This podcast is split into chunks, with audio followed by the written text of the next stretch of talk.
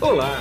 Você vai ouvir agora um episódio do podcast Vida Moderna para ficar atualizado com o que existe de mais moderno e deixa a vida mais interessante.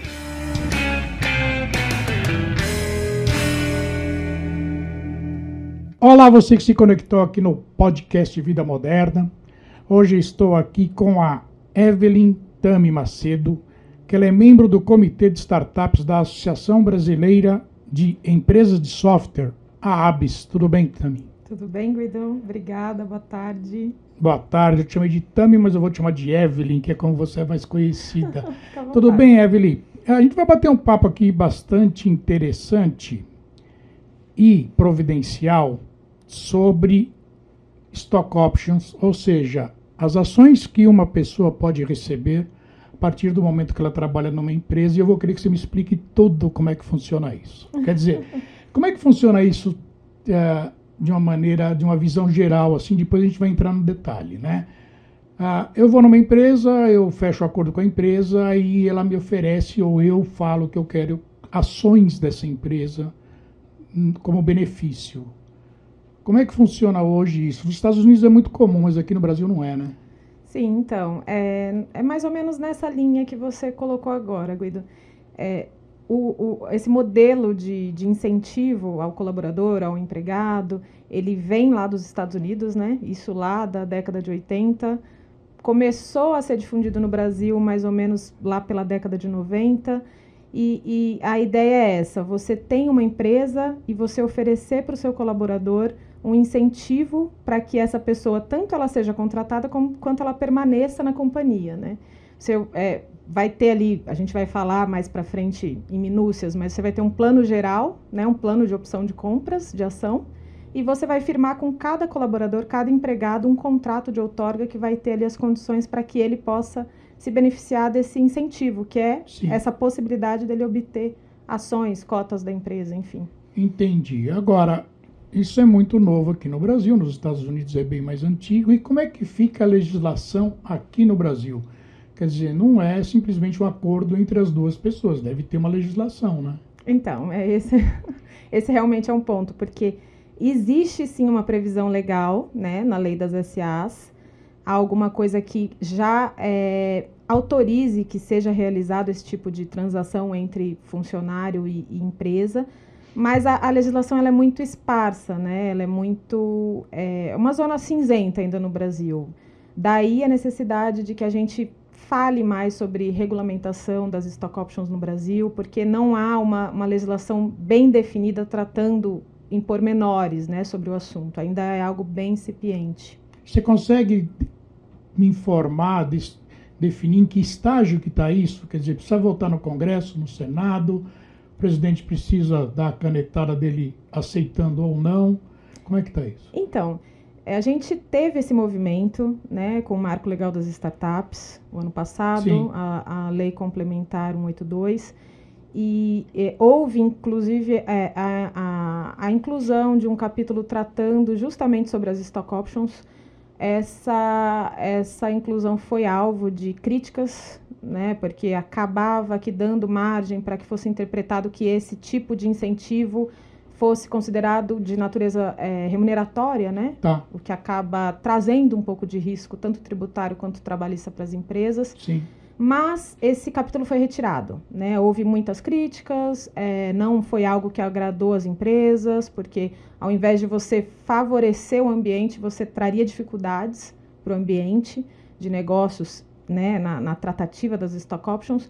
Então ele acabou sendo excluído o capítulo inteiro, né? A gente ali naquela ocasião haviam cinco artigos tá. tratando do assunto e foi excluído. Então a gente vai ter que retomar a discussão, né? É algo que a gente ali na ABS, a gente fala muito, a gente trabalha muito, discutindo possibilidades para que o legislativo possa atacar de novo esse assunto, possa se debruçar de novo sobre esse assunto. E é algo que vai ser retomado, com certeza. Eu acredito que no próximo ano o ambiente vai estar mais favorável para as discussões legislativas, então é, ainda ainda está super incipiente, assim, não tem nada caminhando num, num sentido mais avançado. Tá. Agora, é, tem alguns detalhes que eu quero saber.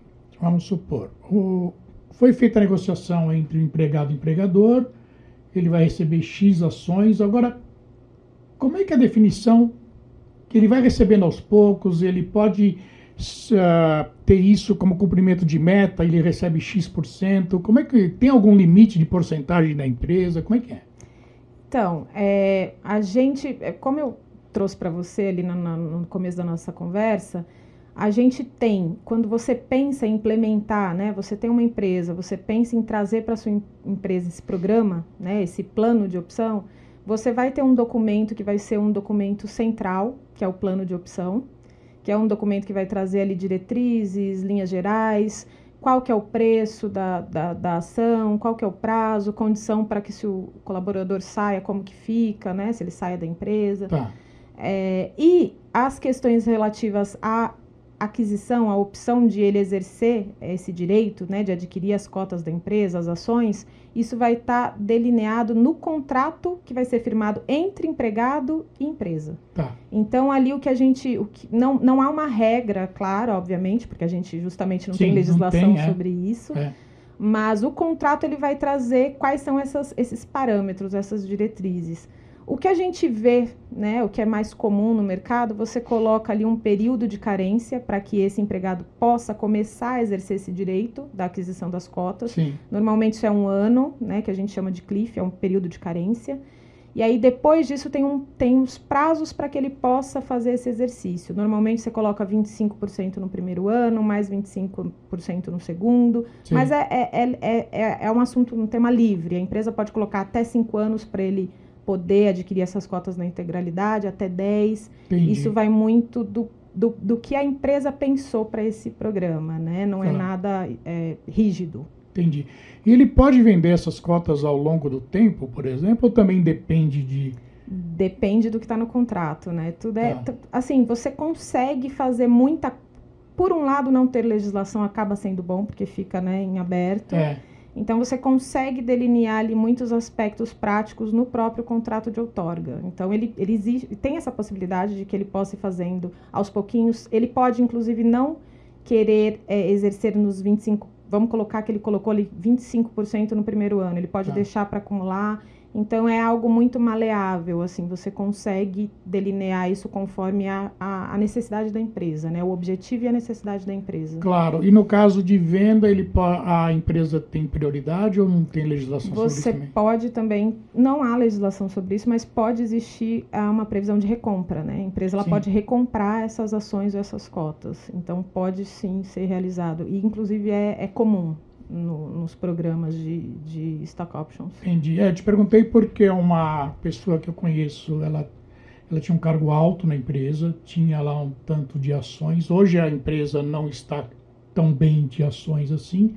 Aí eu perguntei para ela, né? E ela foi demitida uh, no primeiro trimestre, né? Aí eu falei, escuta, e as tuas ações? Ela falou assim, eu dei sorte porque eu vendi na alta da empresa. Sim. Sim. Era uma empresa americana, não era brasileira, né? Quer dizer, então isso, nesse caso era possível, mas não é assim não que é, roda, né? É, não é. Você tem que ver muito o que, o que, que naquele caso específico foi combinado, né? O que estava naquele contrato, o que estava naquele plano, Sim. né? Mas não, normalmente não é assim a qualquer momento. Ela pode, a não pois é. ser que ela tenha acumulado, né? E aí é, ela queira sim. fazer opção. Sem dúvida. No decorrer, por exemplo, do segundo ano, eu quero é. vender minhas 25, meus 25%, sim. né? Eu quero ou eu quero é, converter isso em participação, sim, né? Que daí é, é, é, justamente esse que é o, o pulo do gato do, das stock options, porque você tem a opção de fazer o que você quiser. Entendi, entendi. Ah, você falou em startups, né? E o teu e o teu foco são as startups na Abis, né? Como é que está isso nas startups hoje? Isso é muito comum? Isso, apesar de não existir uma legislação, é muito usado? Com as startups, sim, a gente vê com mais frequência. Porque o que, que acontece, Guido? Um, um dos pontos, para além de, de ser um programa que vai ajudar muito nessa questão de, de espírito de dono, né, do colaborador, de você ter essa opção de atrair e reter esses talentos que para uma startup é valiosíssimo, né? principalmente quando elas estão ali nas fases iniciais.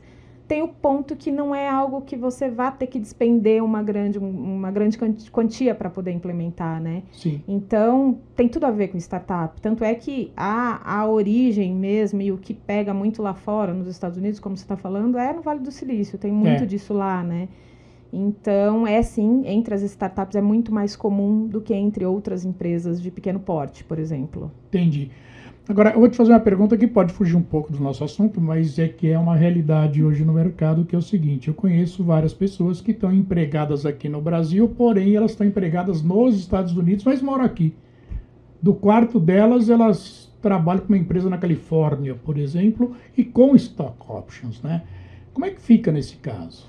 É, é, é justamente esse ponto que está movimentando o mercado de novo para olhar para essas opções, né? Olhar para esse plano de opção de compra. Porque é isso que você falou hoje, principalmente no meio de tecnologia, né? E sim. E, é. e assim, a, o assédio das empresas estrangeiras é, é gigantesco. Então, esse, esse mecanismo, esse plano, esse programa de stock options acaba sendo um incentivo para as empresas brasileiras poderem competir de alguma forma com o mercado estrangeiro, né? Muito embora ainda assim seja difícil, Sim. né? Mesmo você implementando esse programa aqui no Brasil para a sua empresa brasileira, né, para a sua empresa que tem que opera aqui no Brasil, é. É, contratando mão de obra brasileira, você tem esse problema do assédio lá de fora que obviamente você vai receber com, com em dólar, né, tem a questão de variação cambial etc. Sim. E, eventualmente, eles também têm esse incentivo. Então, assim, é, é, é muito dispar a questão da concorrência. E aí é um ponto que, de novo, a gente entra na questão da regulamentação. Como que a gente pode pensar política pública para tentar favorecer o empresariado nesse sentido também, que é uma realidade, né? É. A gente sabe que a lei não acompanha o mercado, mas a gente pode tentar chegar perto, né? Nunca vai estar tá, tá andando lado a lado ou vai estar tá à frente, mas pode tentar chegar um pouquinho mais perto. Claro. E você sabe se tem casos, ou você sente isso no mercado, de que pode existir uma troca de, de valor de salário se a stock option for uh, implementado e aceito por ambas as partes. A tendência é que exista uma redução do salário líquido ou um aumento do salário líquido? Então, a, a tendência é que exista um aumento. O que a gente não pode é, confundir, e justamente a questão de você ter um plano bem estruturado, ela, ela pega nesse, nesse ponto, é tentar separar a questão de natureza remuneratória das stock options de, eh, da questão de natureza mercantil, porque Sim. a origem dela, ela sendo bem implementada e bem é, estabelecida na empresa, é que ela tem essa característica de natureza mercantil. E aí ela precisa seguir alguns requisitos que estão na, na lei das SAs, né? E tá. a, para além disso, é, há aí três pontos que eu vou colocar aqui para você em linhas gerais, mas claro que a gente pode adentrar mais nisso. Sim. Mas o que, que um, um, um programa, um plano tem que ter para ele não cair nesse risco trabalhista né, e tributário? É. Ele precisa ter voluntariedade, né? O, o, empregador ele precisa querer ou não aderir ao plano. Ele precisa ser um plano que tem risco, né? Ele, é, eventualmente, se hoje você Guido, você é um funcionário da minha empresa e você quer aderir ao plano, você vai pagar, obviamente, um valor menor do que a ação vale no mercado, claro. porque é um atrativo, né, é. para você ingressar. Mas você tem que ter ciência que esse valor pode ser menor do que quando você está né, assinando o contrato de outorga. Então tem que ter esse risco e também tem que ser algo oneroso. Você tem que pagar por isso. Então, eu, eu cumprindo esses três requisitos, eu acabo afastando o risco trabalhista e tributário, ah, né? Entendi. Então ele não vai eventualmente, agora para voltando para sua pergunta, ele não vai interferir diretamente na remuneração, porque justamente não é essa a ideia, né? Entendi. A gente precisa meio que tentar se afastar da remuneração. É, o, a, o, o espírito das stock options é ser um incentivo e não um componente na remuneração. E existe algum estudo, alguma coisa de quem, quem, quem adere à stock option por lado do funcionário? Ele trabalha mais motivado? Ele veste mais a camisa da empresa? Sem dúvida, sem dúvida. Há apontamentos, há estudos que indicam que é uma mudança de cultura, né? Porque quando você adere a um plano, você quer que a empresa ela tenha sucesso, porque em contrapartida você terá sucesso. Então é uma aposta que você está fazendo numa empresa que você trabalha. Então, assim, é meio que indissociável você trabalhar melhor, você produzir maiores resultados, né? E, e há outros modelos, modelos de plano também que você como você perguntou anteriormente, você pode colocar metas, então você pode ter, ter a possibilidade de adquirir mais ações, né? Então, é, certamente é um, um motivador para que a eficiência ela tenha desempenhos melhores, é, é, isso é evidente, e também para que o funcionário ele permaneça na empresa, né? Que é um ponto, que, por exemplo, que a gente acabou de falar, é, é complicado demais você ter um funcionário que está aderente, que está ali na empresa e que não seja assediado por uma empresa concorrente. Claro, claro. Então é outro componente, né? Entendi. Para a gente finalizar agora, ah, quais são os mercados que mais são adeptos, tirando tecnologia? Tecnologia não vale, porque né, você tem alguma ideia disso? Quer dizer, financeiro? Financeiro, sim, hum. bastante. Tecnologia, você falou que é, é disparado é. O, o, principal, né? É. E tecnologia a gente vê muito empresas grandes. Sim e, e, pequenas também aqui no Brasil aderindo. As startups né, sim, também são é, grandes é, utilizadoras desses programas, elas implementam demais isso no seu dia a dia. É, a, a, gente.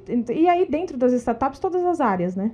Sim, claro. Todas as áreas. Claro. E, eu acho que são mais essas, essas principais, assim, farmacêuticas também eu vejo alguma, ah, algum tá. movimento. Empresas grandes, no geral, assim, eles, eles aderem, né? Eles Sim. têm programas, principalmente as de fora, né? Do Brasil ainda é, é, é, mais tímido, né? A gente vê esse movimento muito mais com as startups claro. e com as grandes empresas do que as pequenas empresas. É, e acredito que no financeiro, acho que quem é mais agressivo nisso são os, são os bancos digitais, né? Sim, sim. O setor financeiro, ele, ele vai com tudo. E, e, eu acho que também, Guido, um ponto que acaba inibindo a adesão e a proliferação é a falta de regulamentação. Claro, né? Porque você conversa é. menos, você tem mais é, risco, é, é, mais incerto. Então, isso também é um ponto que acaba inibindo né, a adesão é. das outras empresas, dos outros setores, setores mais tradicionais. Claro, claro. Só mais uma coisinha. Ah, existe um limite de cargo? Quer dizer, a partir de tal cargo só é que é que pode entrar no plano de stock options ou não? Não, não. O que a gente vê muito comum são os cargos de, de direção, são Isso. os cargos, né? Por exemplo, tecnologia desenvolvedores. É. É, mas não existe. Isso também você vai colocar no seu plano, no seu programa, e você vai. Há, há casos que eu já trabalhei que você coloca todo mundo no programa, todo mundo da empresa. Ah, entrou, tá no, tá no plano. É. É, você tem que cumprir ali um ou outro requisito, mas ah. qualquer área. Então é algo que também fica a critério da empresa, não tem, não tem um, uma rigidez nesse sentido. Entendi. Tá bom, eu quero agradecer bastante o tempo que você despendeu comigo aqui. Eu sei que a tua agenda é bastante concorrida. Ah. Você separou esses minutos para mim, muito obrigado. Viu? Eu que agradeço, Guido. Obrigadão. Tá bom. E você que está aqui no podcast Vida Moderna, você vai poder ver este vídeo, se já estiver vendo. Se não estiver vendo, estiver escutando somente o áudio, vai lá no portal Vida Moderna, procura por podcasts que você vai ver as duas versões, em vídeo e em áudio, que são experiências completamente diferentes. Muito obrigado por sua audiência e eu agradeço também ao iTech, que é o meu parceiro, a minha parceirona permanente aqui no podcast Vida Moderna. Tchau. Você acabou de ouvir um episódio do podcast Vida Moderna. Assine grátis nos apps Spotify, iTunes, Deezer, Tuning, Google Podcast e Android Podcast.